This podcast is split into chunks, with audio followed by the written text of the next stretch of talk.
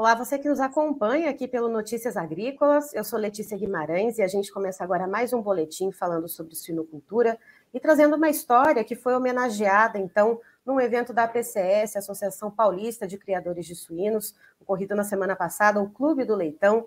Então, a família Vandenbroek foi uh, homenageada, então, uma história de sucessão familiar e quem está aqui para contar para a gente um pouquinho mais dessa história, trazer detalhes, é o seu Alberto Vandenbroek e seu filho Rafael. Sejam muito bem-vindos.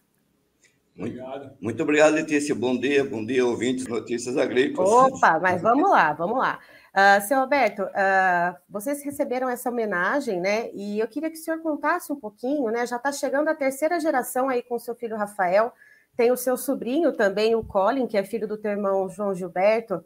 Uh, como que foi receber essa homenagem e como que é o reconhecimento desse trabalho que começou então com os pais do senhor e agora você e o seu irmão vão passar o bastão então para o seu filho e para o seu sobrinho? Bom, nossos pais vieram para o Brasil em 1950 da Holanda. Uhum. Ele era funcionário da cooperativa Olambra. Ele era responsável para cuidar do gado holandês trazido de lá. E com o passar do tempo ele foi expandindo para aves e começou com suínos. Começou com duas matrizes. Em 84 ele aposentou, em 83 aposentou, em 84 nós assumimos, eu com meu irmão João Gilberto. E tinha, tomamos com, com 300 matrizes, iniciamos com 300 matrizes, e hoje estamos com 2 mil matrizes. Fizemos vários investimentos para melhorar a granja, adequando a granja, e hoje nós estamos passando o bastão para o nosso filho Rafael e o Colin. E, seu Alberto, uh, o senhor e o João Gilberto, seu irmão, como que foi sempre trabalhar nessa parceria?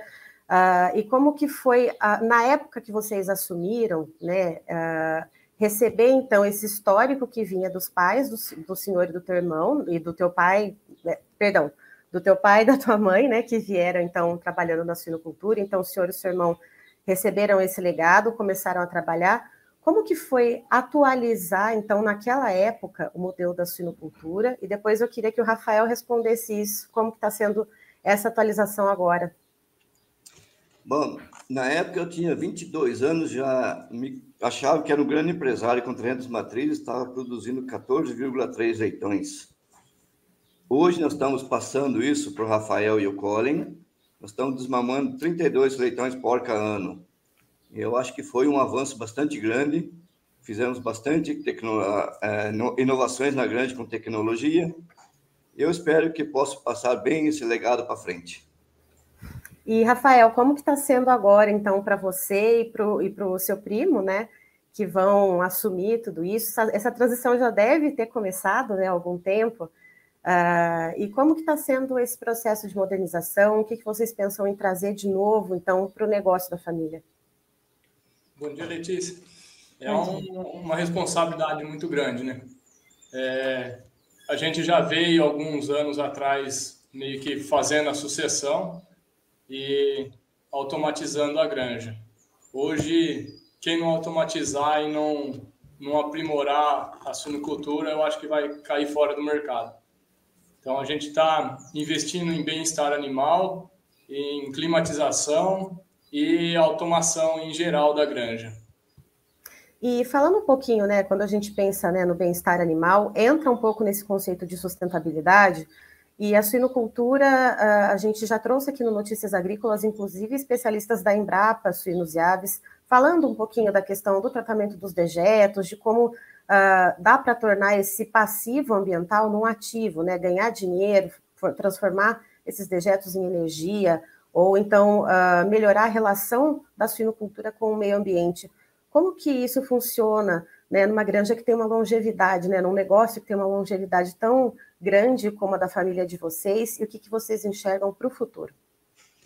Bom, hoje nossos dejetos são totalmente é, separados, líquido do sólido. Uhum. O sólido vai direto para a agricultura, o líquido ele entra em biodigestores. São quatro biodigestores que passam, né, tiram todo o gás nocivo. A gente transforma esse gás em energia, nós somos sustentáveis em, em energia, totalmente autônomo em energia, não precisamos de energia de rede É, esses dejetos são depositados em tanques todos com é, geomembrana. É, temos lá capacidade para 23 milhões de litros de dejetos. Temos parceria com agricultores aqui da região Cana e Feno, onde fazem a fertirrigação. É, na captação dos dejetos da, da esterqueira, ela temos um piso é, compactado e concretado, onde qualquer vazamento volta de novo para o reservatório. É, na água, nós somos é, temos água suficiente para reuso 11 meses por ano. Quer dizer, 90% da nossa água é tudo reuso. E 10% é captado ainda do subsolo, mas o objetivo nosso é usar 100% de água de reuso. A água para sedimentação, sedentação dos animais, ela é tratada e a água para lavagem, desinfecção e para a climatização dos animais dos barracões é toda água de reuso.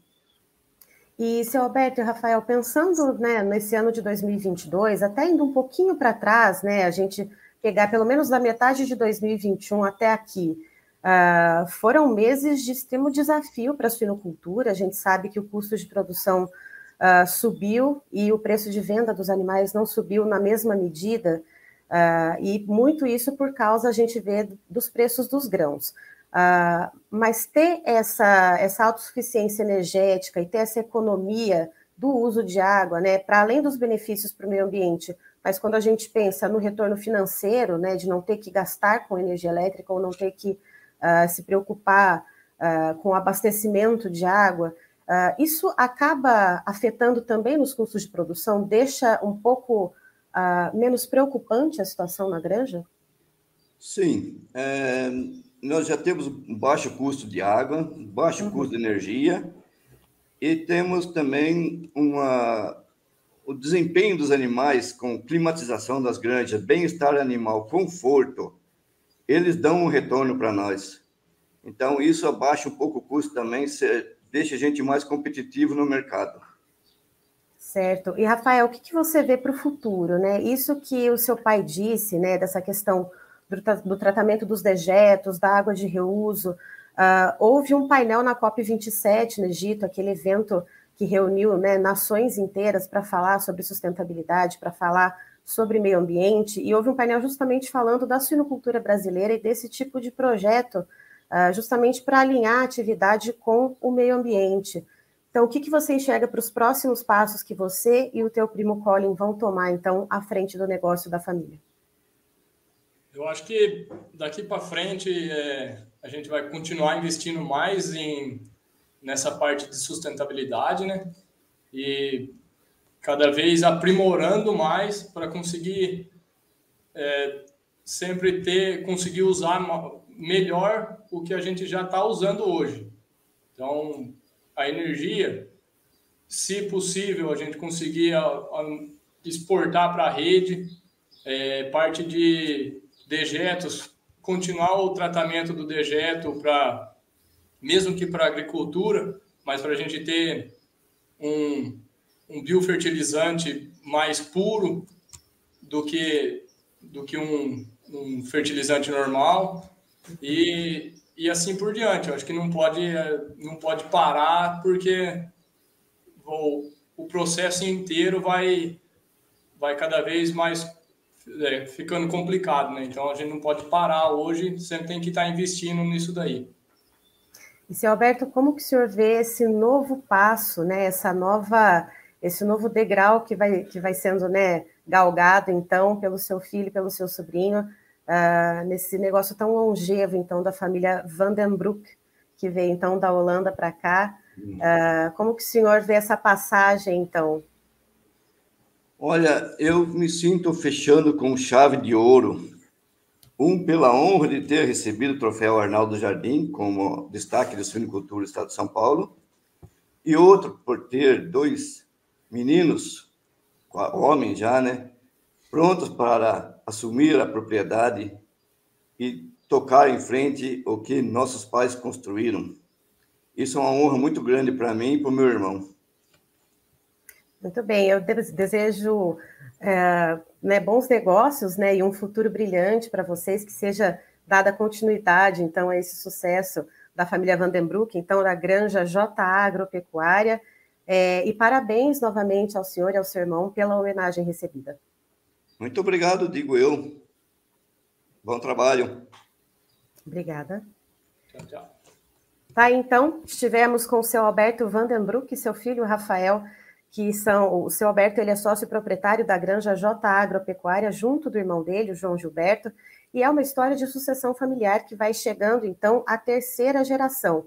O filho do seu Alberto, Rafael, que esteve com ele durante a entrevista, e o filho do irmão do seu Alberto, então, o Colin, vão assumir os negócios da Granja J Agropecuária. Uh, essa história que começou lá atrás com os pais, então, do seu Alberto e do João Gilberto, que vieram da Holanda, os pais dele, e que começaram, então, com a pecuária leiteira, para depois começarem com a suinocultura, duas matrizes apenas. Uh, quando o João Gilberto e o seu Alberto assumiram os negócios da família, uh, eles passaram a ter, então, cerca de 300 matrizes, né? Então, hoje a gente tem uma. A, granja já é muito diferente, já tem muito mais matrizes, são, uh, eles trabalham com ciclo, ciclo completo, perdão, uh, e toda uma tecnologia alinhada à sustentabilidade e ao meio ambiente, com o tratamento dos dejetos, que vira, uh, se transforma em energia elétrica, ou seja, a propriedade totalmente autossustentável quando se fala em energia elétrica, e também na água de reuso, né, a, a utilização dos recursos hídricos, segundo o seu Alberto, então Uh, por 11 meses do ano, a propriedade tem água garantida para utilização. Ou seja, você tem aí, então, uma atividade né, muito longeva, mas também uh, que vem caminhando junto com as mudanças que são necessárias para torná-la mais rentável, mais eficiente. Eu encerro por aqui, daqui a pouco tem mais informações para você, não sai daí.